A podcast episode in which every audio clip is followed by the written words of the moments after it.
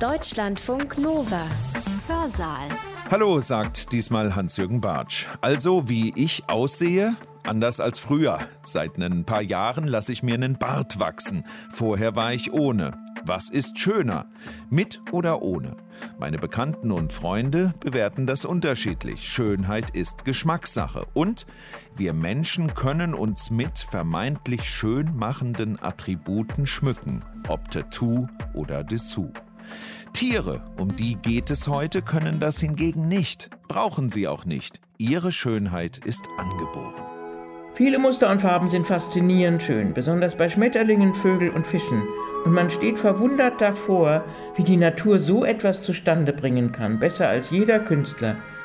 Bei Tieren ist Schönheit ein angeborenes Attribut, das im Geschlechtspartner angenehme Gefühle, Gefallen hervorruft. Beim Balzen sind die männlichen Fische intensiv gelb gefärbt. Das ist Sexual Attraction. Er schmückt sich. Er ist eitel. Nur der Mensch selbst ist in der Lage, seine eigene Attraktivität künstlich zu erhöhen. Warum Tiere, nehmen wir als Beispiel die Vögel, eine solche Vielfalt an Mustern und Farben mit sich bringen, ist bis heute nicht abschließend erforscht.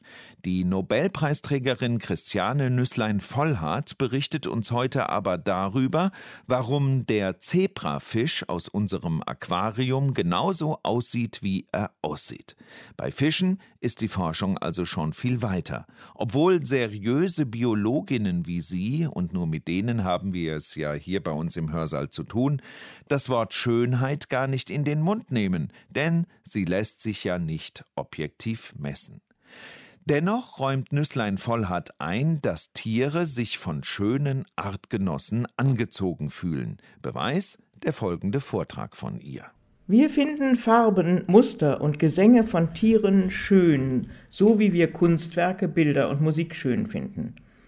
Die Kunstprodukte sind vom Menschen für Menschen gemacht. Aber wie steht es mit den Ornamenten und Lauten der Tiere?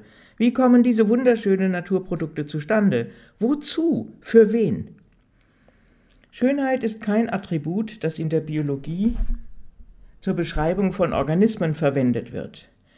Der strenge Forscher verwendet den Begriff schön nicht weil er etwas mit dem subjektiven Empfinden des menschlichen Zuschauers zu tun hat, das durch die physikalischen Eigenschaften des schönen Objektes hervorgerufen wird und das sich deshalb nicht messen lässt.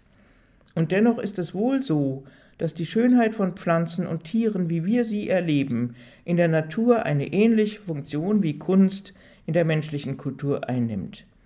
Bereits Charles Darwin hat die These aufgestellt, dass Tiere Ornamente und Melodien wie der Mensch aufgrund ihrer eigenen subjektiven Empfindung und ihrer kognitiven Erfahrungen bewerten. Darwin ist der Begründer der modernen Biologie. Das Moderne war, dass er die charakteristischen Eigenschaften von Pflanzen und Tieren durch natürliche Prozesse erklärt hat, ohne übernatürliche Faktoren zuzulassen. In seiner Biologie gibt es keinen Platz für einen Schöpfer. Seine Theorie der Evolution hat das Fundament für unser heutiges Naturverständnis gelegt und die Weltanschauung des Menschen im 19. Jahrhundert revolutionär verändert. Als junger Mann ist er auf einer fünfjährigen Reise um die Welt, sieht, hört, untersucht Felsen und Gebirgsformationen, beobachtet, sammelt mit ungeheurer Neugier und durchdringendem Interesse Pflanzen, Tiere, Fossilien. Dass nicht nur die Erdformationen sich im Laufe der Zeiten veränderten, sondern auch biologische Evolution stattgefunden hat, wurde ihm auf dieser Reise klar. Bereits sehr kurz danach hat er natürliche Selektion als Mechanismus der Artenveränderung erkannt. Aber es hat viele zusätzliche Untersuchungen und Informationen gebraucht, bis er 1859 schließlich das große Werk veröffentlichte On the Origin of Species by Means of Natural Selection or the Preservation of Favored Races in the Struggle for Life über die Entstehung der Arten durch natürliche Selektion oder die Erhaltung erfolgreicher Rassen oder Unterarten im Kampf ums Dasein.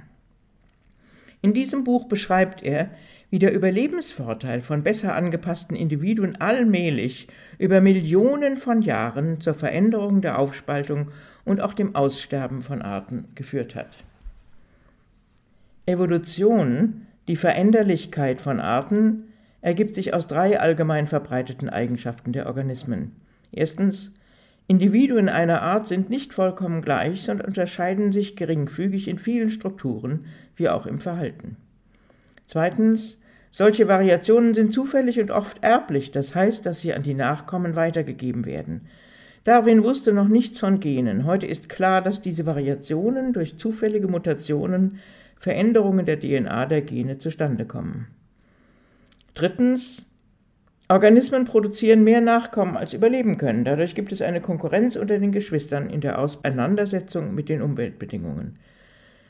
Das führt dazu, dass die besser angepassten Individuen bevorzugt überleben, einen höheren Reproduktionserfolg haben und sich durchsetzen. Beispiele von Eigenschaften für Natural Selection sind Dicke des Fells, Struktur der Haut, Form des Schnabels, der Zähne, unzählige physiologische Anpassungen. Diese bedingenden Genvarianten werden an die Nachkommen weitergegeben. Dies führt unverweigerlich zur Veränderung der durchschnittlichen Konstitution einer Art im Laufe der Generationenfolge, zur Evolution und Aufspaltung von Arten zum Stammbaum der Mikroben, Tiere und Pflanzen. Evolution durch natürliche Selektion ist inzwischen unbestritten von Darwins Theorie zur Gewissheit geworden und durch molekulare Analysen der Gene aufs Beste bestätigt. In einem weiteren Buch, The Variation of Animals and Plants under Domestication, die Variation von Tieren und Pflanzen unter Domestizierung 1868, hat er das Prinzip der Selektion erklärt. Bei der Züchtung von Pflanzen und Tieren spielt der subjektive Geschmack des Züchters eine entscheidende Rolle, und es ist erstaunlich, in welch kurzer Zeit die Auslese besonderer Varianten zu Hunderassen oder Rosensorten führen kann, mit sehr unterschiedlichen neuen Eigenschaften, die den Schönheitsvorstellungen des Züchters entsprechen, wenn der Züchter die Zuchtpaare nur streng nach bestimmten Kriterien aussucht. Als Darwin seine Theorie der natürlichen Selektion publizierte, war eine der Hauptkritiken, dass sie nicht in der Lage sei, Schönheit in der Natur, Ornamente, Farbmuster, Gesang etc. zu erklären. Diese schienen von einem Schöpfergott rein für das Gefallen des Menschen gemacht. Denn diese Attribute sind unökonomisch. Sie sind aufwendig herzustellen, machen die Tiere auffällig und haben keine offensichtlichen Überlebensfunktionen. Im Gegenteil, oft sind sie sogar mit einem Handicap verbunden, wie zum Beispiel die Schwanzfedern des Pfaus. Das war ein Problem, das von Darwin in seinem zweiten großen Werk aufgegriffen wurde. The Descent of Man and Selection in Relation to Sex, die Abstammung des Menschen und sexuelle Selektion wurde 1871 publiziert. Es ist auch heute noch außerordentlich lesenswert. Und in diesem Buch kommt Beauty, Schönheit ausführlich vor. Darwin scheut sich nicht, Begriffe wie A Taste for the Beautiful und Aesthetically Pleasing auch auf Tiere anzuwenden. Er tut das in der Überzeugung, dass die Schönheit vieler Tiere von diesen selbst als anziehend und wohltuend wahrgenommen wird. Sie gefällt, wie sie auch uns gefällt. Er schreibt ihr eine wichtige Funktion im Leben des Tieres zu. Ich zitiere Wenn weibliche Vögel nicht in der Lage wären, die schönen Farben, die Ornamente und Stimmen ihrer männlichen Partner zu schätzen, wäre all die Arbeit und Aufregung der letzteren umsonst, und das kann unmöglich sein. Wie er sie beschreibt, spielt Schönheit eine große Rolle bei der Auswahl des Partners für die Fortpflanzung bei Tieren, Sexual Selection. Der zweite Band des Buches ist daher der ausführlichen Beschreibung von besonderen auffallenden Merkmalen beim Paarungsverhalten im gesamten Tierreich gewidmet. Warum wird diese Sonderform der Selektion ausgerechnet im Zusammenhang mit der Biologie und Abstammung des Menschen beschrieben? Der Mensch verfügt weder über Fell noch Federn, die bei anderen Tieren ornamentale Färbungen aufweisen. Während seiner Weltreise und auch danach hat Darwin sich ausführlich Gedanken über die Natur des Menschen gemacht und später auch systematisch Beobachtungen anderer Forschungsreisender ausgewertet über Embryonalentwicklung und Morphologie, aber auch die moralischen Eigenschaften, Religion, Prähistorie, Kultur und Demografie. Es war zur Mitte des 19. Jahrhunderts durchaus noch nicht generell anerkannt, dass es nur eine rezente Menschenart gibt. Der Streit zwischen Monogenists und Polygenists beruhte auf der damals noch sehr weit verbreiteten Sklaverei, die Darwin verabscheute. In The Descent begründet Darwin, dass alle Menschen nach den Regeln der Klassifizierung Anatomie, Physiologie, Entwicklung zu nur einer Art Homo sapiens der Gattung Primaten gehört. Die Attribute des Menschen, die ihm eine Sonderstellung einräumen mögen, ihn besonders machen, sind aus solchen entstanden, die man auch bei einigen Tierarten beobachten kann. Darwins Schlussfolgerung bedeutet, dass Homo sapiens zu den seltenen Arten gehört, die sich die unterschiedlichsten Lebensräume erobert haben, vom hohen Norden bis zum tiefsten Süden, Hitze, Kälte, Berge, Urwald, Wüste. Es gibt also Anpassungen an das verschiedenste Klima, Ernährung, Herberge, die aufgrund der menschlichen Kultur zu bewältigen waren. Die äußerlichen Unterschiede zwischen den geografisch getrennten Völkern kommen aber nicht nur durch Anpassung an die physikalischen Gegebenheiten zustande, sondern durch unterschiedliche Begriffe von Schönheit. Darwins Thesen Die Merkmale, die das Äußere der Menschen verschiedener geografisch getrennter Völker unterscheiden, sind willkürlich. Sie sind im Vergleich zu anderen Eigenschaften sehr variabel. Sie haben keinen speziellen Nutzen. Haar- und Hautfarbe, Behaarung, Bärtigkeit, Haartextur und Haarlänge Form von Lippen und Augen, Nase, Kinn, Schädel sind eigentlich beliebig und haben keine direkte Funktion für das Überleben, sonst hätten sie sich angeglichen. Sie entsprechen den unterschiedlichen Standards of Beauty der Völker. Seine Erkenntnis ist also, dass das unterschiedliche Aussehen auf verschiedene Schönheitsideale in den menschlichen Kulturen zurückgeht, weil das, was als schön betrachtet wird, bei der Partnerwahl eine besonders große Rolle spielt. Selection in relation to sex wird von Darwin also zuerst für den Menschen beschrieben. Eins seiner Beispiele betrifft die Intensität der Hautfarbe. Die Pigmentierung der Haut ist wichtig als Schutz vor UV-Strahlen, dennoch haben die eingeborenen Menschen bei gleichen Breitengraden und Lebensbedingungen, wie sie zum Beispiel in den Urwäldern Südamerikas und Afrikas existieren, unterschiedlich dunkle Hautfarben.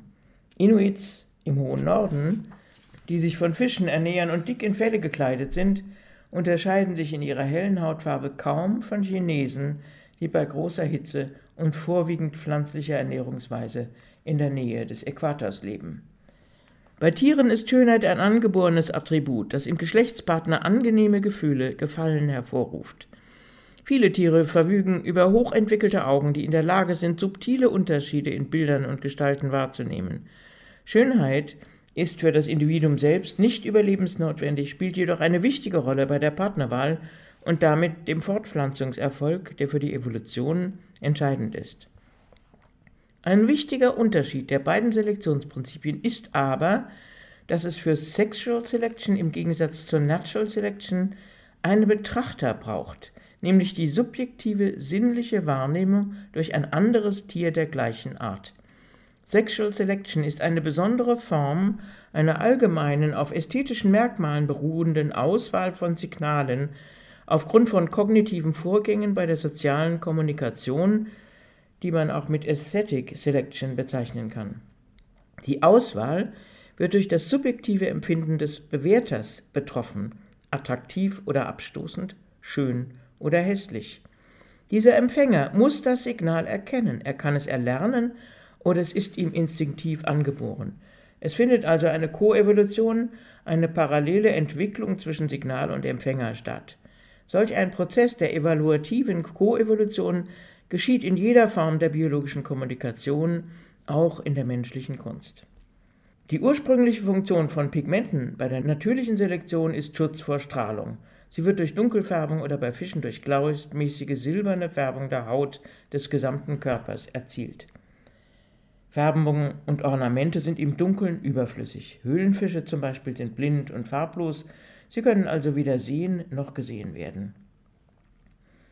Farben und Muster haben zahlreiche Funktionen bei der Kommunikation zwischen Individuen verschiedener Arten, wie der Tarnung vor Fressfeinden, auch Camouflage genannt.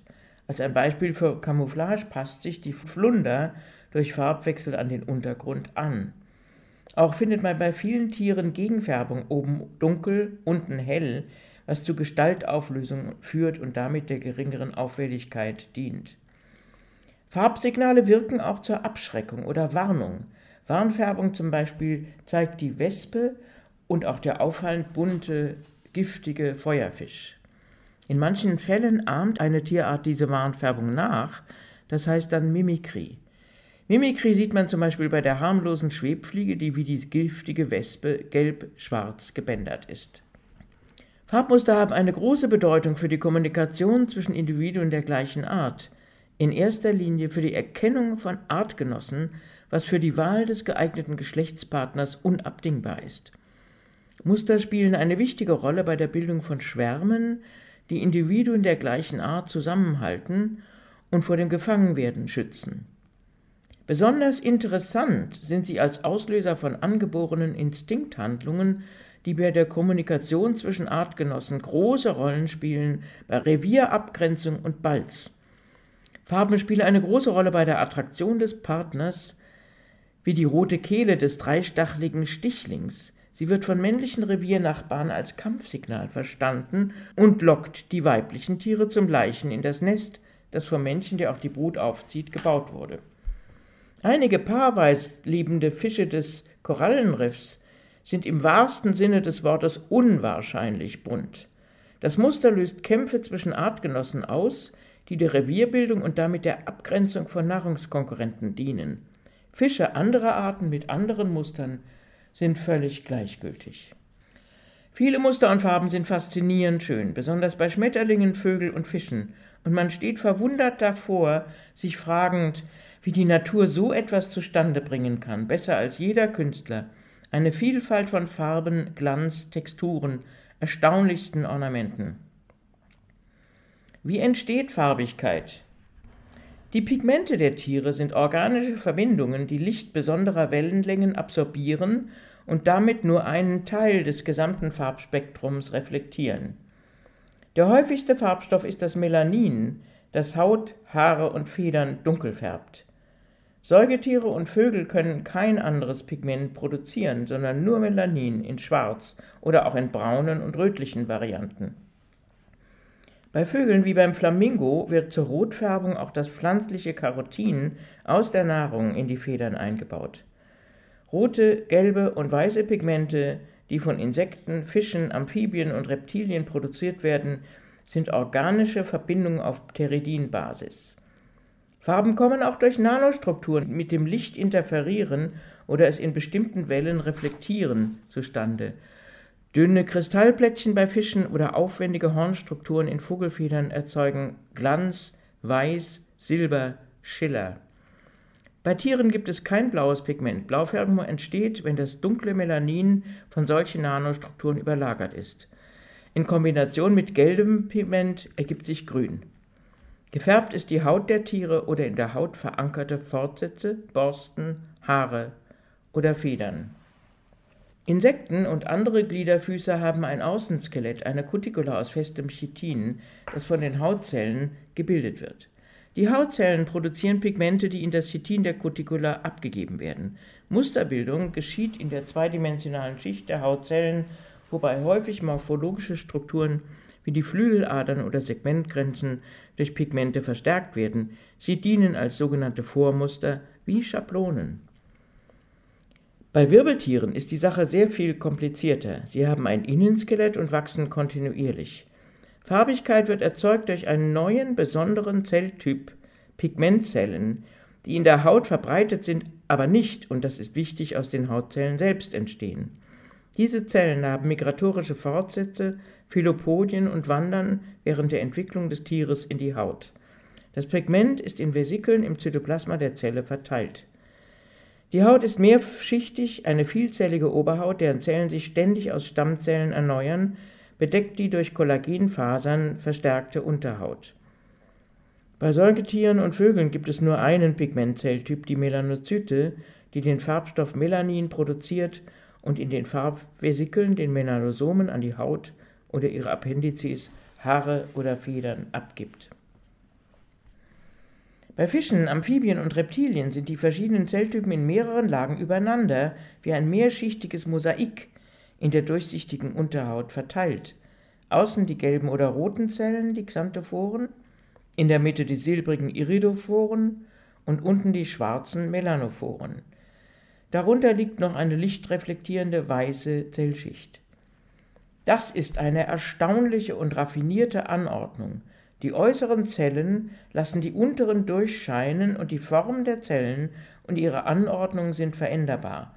Dadurch kann ein reiches Spektrum von Farben produziert werden, ganz ähnlich wie von einem Maler, der auf einem weißen Kanvas mehrere Farbschichten übereinanderlegt. Eine Anordnung, bei der die dunklen Zellen von den reflektierenden Iridophoren und gelben Xanthophoren bedeckt sind, erscheint grün. Sind Iridophoren dünn und netzartig über den schwarzen Melanophoren verteilt, so entsteht blau. Schillernde Iridophoren von kompakten Xanthophoren bedeckt ergibt golden. Variationen in Form der Zellen und ihrer Verteilung erzeugen Muster.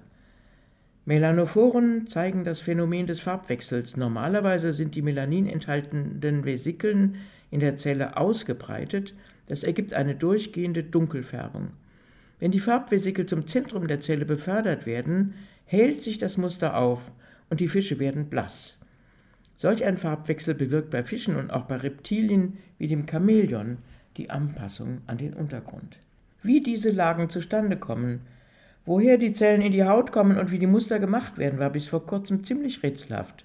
Über die Entstehung von Färbungen und Farbmustern bei Wirbeltieren wurde bisher erstaunlich wenig geforscht, vielleicht weil die biologische Forschung sie eher als Luxus denn als Notwendigkeit betrachtete und weil ein unmittelbarer medizinischer Nutzen aus dieser Forschung nicht abzusehen ist. Aber in der Regel führt eine neugiergetriebene Forschung an einem grundlegenden und bedeutenden biologischen Phänomen zu interessanten neuen Erkenntnissen, die uns auf jeden Fall klüger machen und vielleicht auch einmal nützlich werden. Allerdings ist die Bildung von Farbmustern auch recht schwierig zu erforschen, da sie erst im erwachsenen Tier zu voller Ausprägung kommen. Ihre Entstehung ist besonders bei Säugern und Vögeln, die sich im Mutterleib oder im Ei entwickeln, der genauen Beobachtung schwer zugänglich. Wir untersuchen die Bildung von Farbmustern bei Fischen, genauer beim Zebrafisch Danio rerio. Ich werde Ihnen jetzt einen kurzen Einblick in unsere Forschung geben, allerdings nicht besonders ausführlich, da ich nicht annehme, dass Sie genau wissen wollen, wie die Streifen ausgerechnet des Zebrafischs gemacht werden. Aber unsere Forschungsergebnisse erleuchten doch, wie im Prinzip Ornamente in der Natur entstehen und wie sie sich im Laufe der Evolution verändern können und damit zur Biodiversität beitragen. Der Zebrafisch Daniorerio hat sich in den vergangenen 30 Jahren als hervorragendes Wirbeltiermodellsystem der biomedizinischen Forschung etabliert. Die wichtigsten Eigenschaften. Er entwickelt sich in durchsichtigen Eiern außerhalb des mütterlichen Organismus, die Larve ist auch durchsichtig. Dadurch lassen sich viele Prozesse sehr einfach durch Beobachtung am lebenden Tier in vivo verfolgen. Genetische Veränderungen, Mutationen in einzelnen Genen erlauben, Faktoren zu identifizieren, die spezifischen biologischen Prozessen zugrunde liegen. Der Zebrafisch ist relativ leicht molekulargenetisch manipulierbar. Durch Injektion in die Eier lassen sich Gene von fluoreszierenden Farbstoffen einschleusen, die sehr hilfreich für die Markierung und Verfolgung einzelner Zellen während der Entwicklung sind. Für unsere Fragestellung ist ein schönes, regelmäßiges Farbmuster wichtig, das aus vier dunklen und vier hellen Streifen zusammengesetzt ist. Die Streifen entstehen bei beiden Geschlechtern. Sie sind wohl für die Arterkennung bei der Schwarmbildung relevant. Beim Balzen sind die männlichen Fische intensiv gelb gefärbt. Das ist Sexual Attraction. Der Zebrafisch gehört zur Gattung Danio, kleine und bei Hobbyaquarien beliebte und hübsche Süßwasserfische aus tropischen Gewässern Asiens. Nah verwandte Arten, die im ähnlichen Habitat leben, zeigen erstaunlich abweichende Farbmuster, die das Attribut schön gewiss verdienen. Ein naher Verwandter der Schillerbärbling Danio albolineatus ist gänzlich ungemustert, andere haben vertikale dunkle Bänder, wieder andere sind gepunktet, bei Tinvini dunkle Punkte auf hellem Untergrund, bei Margaritatus umgekehrt. Nur der Zebrafisch Danio rerio ist regelmäßig durchweg bis in die Flossen gestreift. Diese sind bei anderen Arten häufig mit einem besonderen Motiv verziert.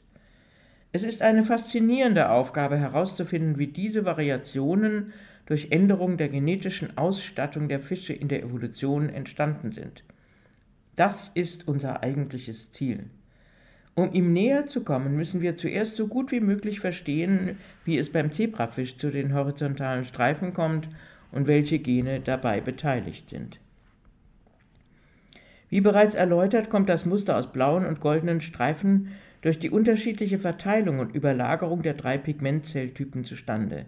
Xanthophoren und Iridophoren sind in hellen und dunklen Streifen zu finden, aber mit verschiedenen Formen. Sie bilden lose Netze über den Melanophoren des dunklen Streifens, dadurch entsteht die schillernde blaue Farbe. Im hellen Streifen sind kompakte silberne Iridophoren von gelben Xanthophoren bedeckt, Melanophoren fehlen. Eine sehr präzise Überlagerung erzeugt den scharfen Kontrast und die Farbigkeit der Streifen. Der Zebrafisch legt viele vollkommen durchsichtige Eier, aus denen in wenigen Tagen durchsichtige Larven schlüpfen, die fressen und heranwachsen. Die Pigmentzellen, die die Streifen bilden, erscheinen in der Haut im juvenilen Fisch erst während der Metamorphose, die bei etwa drei Wochen beginnt. Das Muster ist im etwa zwei Monate alten Fisch komplett. Während der Metamorphose entstehen auch die Flossen und die Schuppen. Wo kommen die Pigmentzellen her? Sie sind nicht Teil der Haut selbst wie bei Insekten, sondern entstehen aus der sogenannten Neuralleiste, einer embryonalen Anlage, die neben dem Neuralrohr liegt und aus Zellen besteht, die während der Entwicklung des Tieres in den Körper wandern und zu vielen verschiedenen Strukturen, vor allem des Kopfes, beitragen können. Sie bildet Knochen des Schädels und des Kiefers, auch Hörner und Geweihe entstehen aus Neuralleistenzellen, sowie alle Pigmentzellen der Haut. Die Neuralleiste ist typisch für Wirbeltiere, eine wichtige Erfindung der Evolution, die aus unscheinbaren kleinen kopflosen Protokordaten im Laufe von ungefähr 600 Millionen Jahren die großen und farbigen Wirbeltiere werden ließ. Beim Zebrafisch entsteht die Neuralleiste am ersten Tag der Entwicklung neben der Anlage des Rückenmarks. Die Zellen der Neuralleiste wandern von der Rückenseite in segmentalen Strömen über den Muskelanlagen auf die Bauchseite zu. Die Wanderung beginnt vorne und setzt sich nach hinten fort. Die wandernden Zellen ertasten sich mit ihren Fortsätzen den Weg. In jedem Segment bleibt eine einzelne große Zelle zurück, da wo der Motornerv des Segments aus dem Rückenmark entspringt. Wir haben gezeigt, dass aus diesen Zellen die Pigmentzellen entstehen, die später die Haut des Fisches bedecken. Es sind sogenannte Stammzellen, also undifferenzierte Zellen, die zum Wachstum und der Zellerneuerung vieler Gewebe und Organe beitragen. Sie erzeugen die Vorläufer der Pigmentzellen, die entlang den Nerven, die die Muskulatur versorgen, auf drei Wegen wandern und in die Haut finden, seitlich sowie zum Rücken und zum Bauch des Fisches. Die Larve hat noch keine Streifen, nur drei dunkle Zellreihen auf Rückenseitenlinie und Bauch. In der dritten Woche der Entwicklung kommen die Pigmentvorläuferzellen in der Haut an. Es beginnt die Besiedlung der Haut mit Pigmentzellen und die Bildung der Streifen. Zuerst wird der mittlere helle Streifen gemacht, in dem Gruppen von Iridophoren an der seitlichen Mittellinie, dem Myoseptum, das die Muskulatur der oberen von der unteren Körperseite trennt, erscheinen. Die Iridophoren sind kompakt angeordnet und vermehren sich, so dass ein zusammenhängender Streifen entsteht.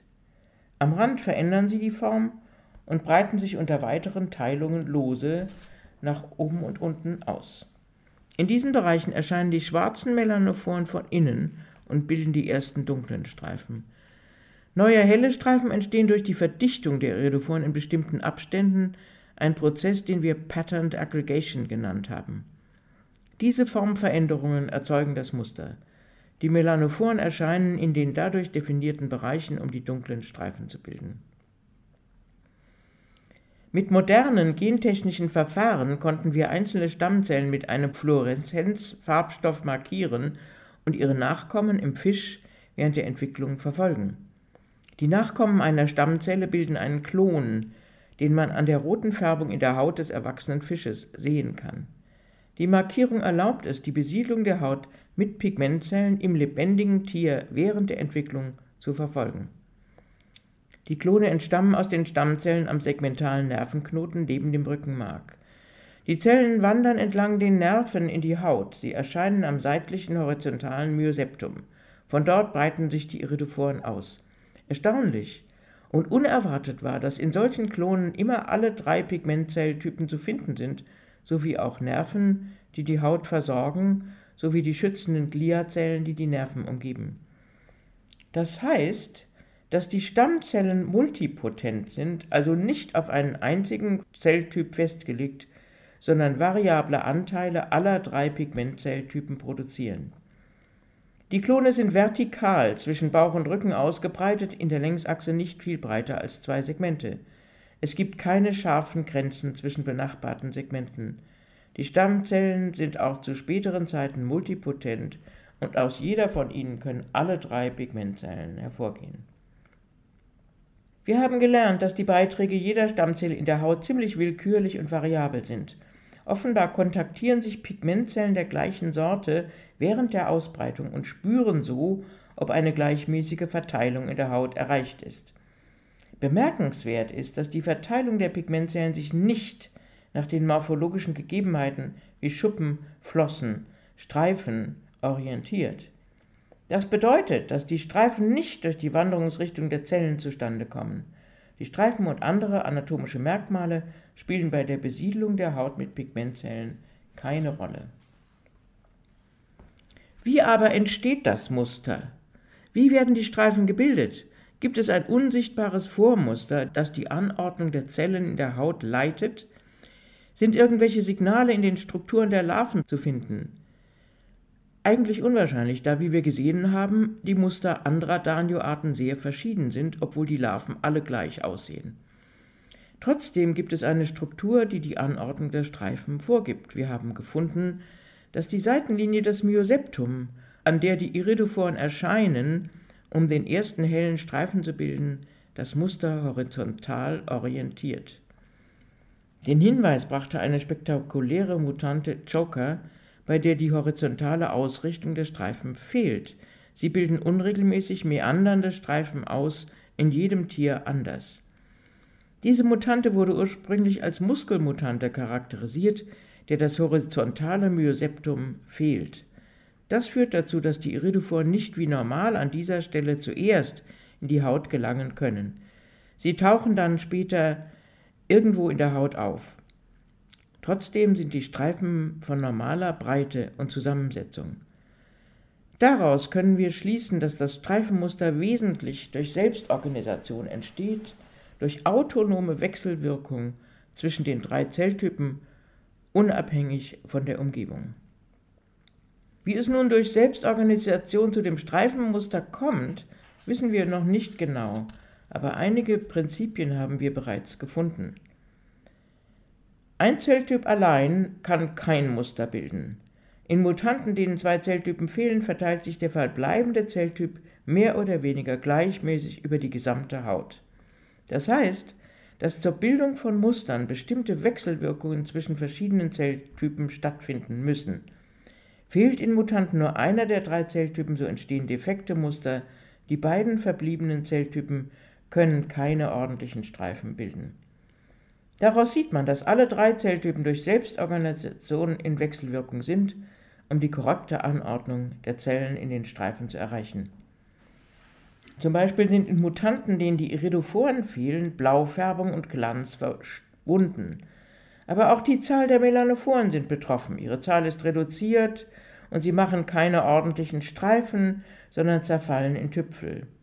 Werden in eine solche Mutante ohne Iridophoren durch Transplantation im frühen Embryo Stammzellen aus einem Donorembryo, der nur Iridophoren, aber keine Melanophoren und Xanthophoren bilden kann, hinzugefügt, so wird das Muster regional repariert. Da, wo Iridophoren aus dem Donorembryo die Haut besiedeln, sind Blaufärbung und Glanz wiederhergestellt und die dunklen Streifen sind vollständig und normal ausgebildet. Das zeigt, dass in solchen Mutanten primär nur die Iridophoren betroffen sind und die Melanophoren durch die Iridophoren unterstützt werden müssen, um normale Streifen zu bilden. Aus diesen Mutanten lässt sich schließen, dass es eine Reihe von abstoßenden oder unterstützenden Wechselwirkungen zwischen den drei Zelltypen gibt, die für die Formveränderung und die Dichte der Packung der Zellen in den Streifen verantwortlich sind. Diese sind sowohl von langer Reichweite als auch zwischen unmittelbaren Nachbarzellen. Nur so kommt die genaue Überlagerung der Zellen in den drei Schichten zustande, die für ein präzises Muster notwendig ist. Welche Gene und molekularen Mechanismen sind bei diesen Wechselwirkungen beteiligt? Darüber geben Mutanten Auskunft, bei denen alle drei Zelltypen vorhanden sind, sich aber keine normalen Streifen bilden können. Wir haben eine Kollektion von solchen Mutanten mit veränderter Streifenbreite, Idefix mit breiten hellen und Asterix und Obelix mit breiten dunklen Streifen. Andere Mutanten haben Tüpfel statt Streifen, Leopard, Luchs und Schachbrett. Die Leopard-Mutante ist schon alt, wir haben sie in der Zuhandlung gekauft. Sie wurde damals noch als eigene Danio-Art, Brachydanio frankii, beschrieben. Solche Mutanten wurden in mehreren Labors isoliert und die molekulare Natur der betroffenen Gene aufgeklärt. Dabei kam etwas sehr Interessantes heraus. Die meisten kodieren für Proteine, die in der Zellmembran sitzen und direkten Kontakt und Wechselwirkungen zwischen Zellen herstellen. Die Proteine der Gene Leopard und Lux bilden sogenannte Gap Junctions, Poren, durch die Zellen kleine Moleküle austauschen können, und das Obelix-Protein bildet einen Kanal, der Kaliumionen transportiert. Das heißt, die Zellen fassen sich an und tauschen Informationen in Form von elektrischen Signalen oder kleinen Molekülen aus. Ein neuer Mechanismus, Muster zu bilden, der über direkte Zellkontakte geht. Zellinteraktionen spielen also sowohl bei der gleichmäßigen Ausbreitung zwischen Zellen gleichen Typs als auch bei der Musterbildung zwischen verschiedenen Zelltypen eine wichtige Rolle. Das ist ein noch sehr schlecht verstandenes, aber sehr spannendes Kapitel, denn solche Mechanismen durch direkte Zellkontakte sind bisher für keinen musterbildenden Prozess beschrieben worden, also vollkommen Neuland. Offenbar spielen bei der Streifenbildung die inzwischen ganz gut verstandenen Morphogene, die bei der Musterbildung im Embryo, in der Insektenepidermis und bei vielen anderen Prozessen beteiligt sind, keine Rolle. Welche Gene sind bei der Evolution beteiligt? Welche unterscheiden sich in verwandten Arten? Nah verwandte Danio-Arten bilden so andere, wunderschöne Muster, horizontale Streifen, senkrechte Bänder, Tüpfel. Die Vielfalt der Muster zeigt, dass es keine bevorzugte schöne Formation gibt, sondern dass durchaus willkürliche Muster die gleiche Funktion der Attraktion innerhalb einer Art erzeugen können. Unsere Arbeitshypothese ist, dass die Besiedlung der Haut mit den drei Zelltypen durch die Stammzellen bei allen Arten gleich erfolgt, dass aber die Wechselwirkungen zwischen den Zellen sich so unterscheiden, dass andere Anordnungen entstehen. Dabei sollten die Gene, die im Zebrafisch durch direkten Kontakt bei der Musterbildung beteiligt sind, eine Rolle spielen. Werden sie auch für die unterschiedlichen Muster der anderen Arten gebraucht? Haben sie sich sogar verändert, dass dadurch die unterschiedlichen Muster gebildet werden? Allein durch einen Vergleich der entsprechenden DNA-Sequenzen der Gene verwandter Arten ist diese Frage nicht zu beantworten. Zwischen den Arten haben sich im Laufe der Jahrmillionen viele Mutationen angesammelt, von denen die meisten sich neutral verhalten. Nur experimentell kann gezeigt werden, welche davon tatsächlich für die verschiedenen Muster verantwortlich sind. Der ideale Test wäre ein Austausch der Genvarianten zwischen verwandten Arten, aber das ist bisher jenseits der gentechnischen Möglichkeiten. Die den Zebrafisch nächste Art ist Danio esculapii. Trotz der sehr nahen Verwandtschaft zeigt Danio esculapii überraschenderweise ein vollkommen anderes Muster als der Zebrafisch, nämlich vertikale, dunkle Balken. Wir haben uns gefragt, ob in Danio esculapii die gleichen Gene am Werk sind wie im Zebrafisch. Mit der neuen Methode der Geneditierung durch das CRISP-Cas9-System die mit dem Chemie-Nobelpreis ausgezeichnet worden ist, kann man auch in anderen Arten, die nicht als Forschungssysteme etabliert sind, Mutationen in ausgewählten Genen erzeugen. Im Fisch geschieht das durch Injektion der nötigen Komponenten, der Lenker-RNA und dem Cas9-Enzym in die Eier. Es zeigte sich, dass Mutationen in Genen wie Obelix und Leopard, die bei Danio für die Streifenbildung essentiell sind, auch in Danio esculapii zu Änderungen des Farbmusters führen. Die vertikalen Balken verschwinden vollkommen, wenn Obelix oder Leopard ausgeschaltet sind. Das bedeutet, dass die getesteten Gene in beiden Arten bei der Bildung der so unterschiedlichen Muster wichtige Funktionen haben. Aber sind diese gleich oder haben sie sich im Laufe der Evolution verändert? Wir wandten einen kritischen genetischen Test an, der darauf beruht, dass die verschiedenen Arten der untersuchten Fische so nah miteinander verwandt sind, dass lebensfähige Hybride entstehen können. Die beiden Arten paaren sich nicht, aber man kann durch In-vitro-Fertilisation Hybride erzeugen. Hybride zwischen Danio rerio und Danio esculapi sind durchweg gestreift. Das Zebrafischmuster ist dominant. Diese Hybride können auch zwischen Mutanten und Wildtypen hergestellt werden. Das ergibt die Möglichkeit, Unterschiede in der Genfunktion zu entdecken.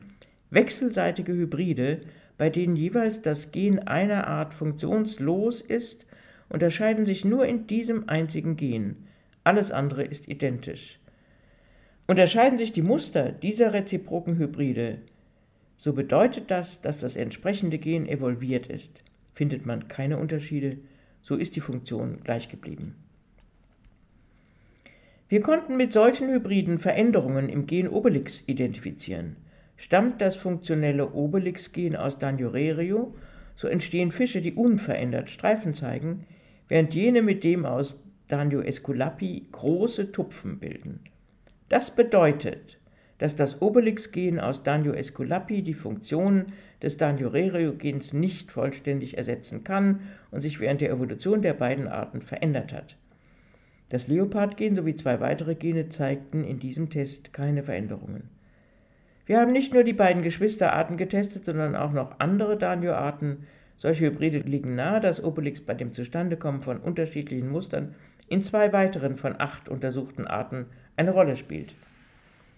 Der kritische genetische Test durch reziproke Hybride konnte bisher nur bei vergleichsweise einfachen genetischen Modellorganismen wie Drosophila und Hefe durchgeführt werden, denn er erfordert in Organismen, die bisher der genetischen Analyse nicht zugänglich waren, gezielt Mutationen zu erzeugen. Die neue Methode des Genomeditierens bedeutet also eine essentielle Erweiterung des Spektrums der Forschungsmethoden, die beitragen, die Grundlagen zur Entstehung und Evolution von Biodiversität zu entschlüsseln, was bis dato jenseits der Möglichkeiten der biologischen Forschung war. Was haben wir durch diese Untersuchungen am Zebrafisch für das Verständnis der Farbmusterbildung gelernt? Das Ziel dieser Forschung ist ja nicht im Detail zu verstehen, wie der Zebrafisch zu seinen Streifen kommt, sondern etwas über die Prinzipien der Musterbildung zu erfahren. Der Zebrafisch und seine Verwandte sind lediglich die Beispiele, an denen sich Hypothesen im Experiment besonders elegant überprüfen lassen. Wir meinen, dass die Art und Weise, wie die Pigmentzellen aus Stammzellen entstehen und sich in der Haut verteilen, für alle Fische und möglicherweise auch für Amphibien und Reptilien gilt. Die Genvarianten, die für die unterschiedlichen Muster verantwortlich sind, sind dagegen wohl spezifisch für jede Art. Obwohl vieles noch ganz unverstanden ist, haben wir doch Obelix den ersten Kandidaten für solche Gene, die sich in der Evolution verändert haben, gefunden. Es gibt noch viel zu entdecken. Säugetiere und Vögel besitzen nur einen Pigmentzelltyp, die Melanozyte. Trotzdem gibt es auch hier interessante Muster, die sich an Schönheit durchaus mit denen der Fische messen lassen.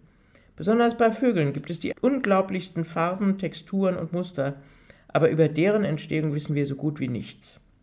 In der Tat kann man sich Experimente an diesen Tieren, die zur Aufklärung der Farbmusterbildung beitragen könnten, schwer vorstellen. Die Vorteile, die der Zebrafisch mit sich bringt, wie Entwicklung außerhalb des mütterlichen Organismus, die Möglichkeit der kontinuierlichen Beobachtung des lebendigen Tieres und die genetische Manipulierbarkeit haben Vögel und Säugetiere nicht. Deshalb sind wir auf Spekulationen angewiesen, wobei uns die Erkenntnisse über die Streifenbildung von Zebrafisch leiten können. Wie steht es nun mit dem Erkennungsvermögen des Schönen bei den anderen Tieren? Haben sie ein ästhetisches Empfinden? Ohne Zweifel rufen manche ästhetischen Merkmale Gefallen hervor. Aesthetically pleasing. Das gilt wohl bei der Arterkennung, bei Kolonie- und Schwarmbildung und sicher für die weiblichen Tiere, die durch das Schaugefieder oder den Gesang der männlichen Tiere in große Aufregung geraten. Aber Attraktivität ist bei jedem Tier ganz auf die arteigenen Signale beschränkt. Andere für uns genauso oder gar schöner aussehende Muster sind völlig gleichgültig, wenn sie keine deutliche Ähnlichkeit mit dem arteigenen Signal besitzen. Die Muster werden nur von Artgenossen, nicht jedoch von anderen Tieren als attraktiv bewertet. Wie von Darwin in seinem Descent of Man ausführlich diskutiert wird, ist der Mensch von Natur aus mit ästhetischen Signalen eher sparsam ausgestattet. Er verfügt weder über Fell noch Federn, die andere Tiere verschönern. Ich habe bereits ausgeführt, dass Darwin, und das ist interessant, das unterschiedliche Aussehen von Haut und Haar verschiedener menschlicher Völker, die er auf seiner Weltreise kennenlernte, auf unterschiedliche Schönheitsideale zurückführt. Seine Idee ist also, dass während der Evolution der menschlichen Populationen in den verschiedenen Weltregionen die ästhetischen Merkmale, die bei der Partnerwahl eine große Rolle spielen, unterschiedlich evolviert sind. Ein wichtiges Attribut allerdings unterscheidet den Menschen von den anderen Tieren. Er schmückt sich. Darwin beobachtete bei allen Naturvölkern, die er auf seiner Weltreise kennenlernte, dass sie sich zur Steigerung ihrer Schönheit bemalen, tätowieren, schminken, kleiden, künstliche Schmuckelemente und Ornamente benutzen und bisweilen Kopf und Körper verformen und operieren, um ihre Attraktivität oder ihre Würde zu verstärken. Die nackte Haut, der Verlust eines bei Säugetieren üblichen Fells, regt zum Bemalen und zum Kleiden mit Stoffen an, die geschmückt sein können. Die künstliche Verstärkung von Schönheitsmerkmalen hat wohl etwas damit zu tun, dass der Mensch sich seiner selbst und seiner Wirkung auf andere bewusst ist und in den Spiegel schaut. Er ist eitel. Und in dieser Beziehung unterscheidet sich der Mensch gründlich von den anderen Tieren. Es ist möglicherweise ein Alleinstellungsmerkmal, das bei keinem anderen Tier vorkommt. Schmuck und Kleidung hat beim Menschen in vielen sozialen Kontakten, bei Ritualen, Statussymbolen, in Trachten und Ornaten Signalcharakter wie die Muster und Farben bei anderen Tieren. Ich meine, dass es möglich ist, dass der Mensch wie kein anderes Tier über einen besonderen Schmuckinstinkt verfügt, ähnlich dem Sprachinstinkt, der eine dem Menschen eigene angeborene Sprachfähigkeit ist. Diese Kultur des sich Schmückens, sich Schminkens und sich Kleidens, wobei häufig tierische Produkte wie Felle und Federn verwendet werden, kommt tatsächlich bei keinem anderen Tier vor, denn andere Tiere machen sich nicht schön, sie schmücken sich nicht mit künstlichen Attributen, sondern ihre Ornamente, Farben und Formen sind Teil ihrer Natur, sie sind angeboren. Allerdings können sie in Grenzen diese Signale verstärken oder abschwächen, sie verbergen oder zur Schau stellen. Jede Art hat ihren eigenen Wahrnehmungsraum und eigene Verhaltensweisen, visuelle und akustische Signale zu senden und auf sie zu reagieren. Es ist wichtig, sich vor Augen zu führen, dass wir oft geneigt sind, andere Tiere zu vermenschlichen, indem wir ihnen unseren eigenen Wahrnehmungsraum zuschreiben. Ein allgemeines ästhetisches Empfinden ist wohl dem Menschen eigen, der sich auch an Objekten erfreut, die keine Funktion in einem sozialen Kontext haben. Nur der Mensch selbst ist in der Lage, seine eigene Attraktivität künstlich zu erhöhen. Diese Kunst entwickelt sich in einem ständigen Evaluationszirkel der gegenseitigen ästhetischen Betrachtung, der viel kurzlebiger als biologische Evolution ist und nicht auf dauerhaften erblichen Variationen, sondern auf Verabredungen, auf Moden beruht. Tradition und kultureller Austausch in unserer Spezies besorgen, was bei den anderen Tieren die steten Ausleseprozesse der Genvarianten im Lauf von vielen Millionen Jahren der Evolution hervorbringen. Ich möchte mit einem Zitat von Goethe schließen. Die Natur wendet uns gar mannigfaltige Seiten zu. Was sie verbirgt, deutet sie wenigstens an. Dem Beobachter wie dem Denker gibt sie vielfältigen Anlass, und wir haben Ursache, kein Mittel zu verschmähen, wodurch ihr Äußeres schärfer zu bemerken und ihr Inneres gründlich zu erforschen ist. Ich danke für Ihre Aufmerksamkeit. Schönheit der Tiere, Evolution biologischer Ästhetik. Die mit dem Nobelpreis ausgezeichnete Biologin Christiane Nüsslein-Vollhardt berichtete uns von den Forschungen am Zebrafisch und erläuterte insgesamt die sexuellen Reize der Tiere, die für die Partnerwahl und Fortpflanzung notwendig sind. Nüsslein Vollhardt ist emeritierte Direktorin am Max-Planck-Institut für Entwicklungsbiologie in Tübingen. Ihren Vortrag hielt sie am 10. März 2021 für VHS Wissen Live. Wir haben ihn von dem digitalen Wissenschaftsprogramm der Volkshochschulen für euch übermittelt bekommen. Deutschlandfunk Nova. Hörsaal. Samstag und Sonntag um 18 Uhr. Mehr auf deutschlandfunknova.de.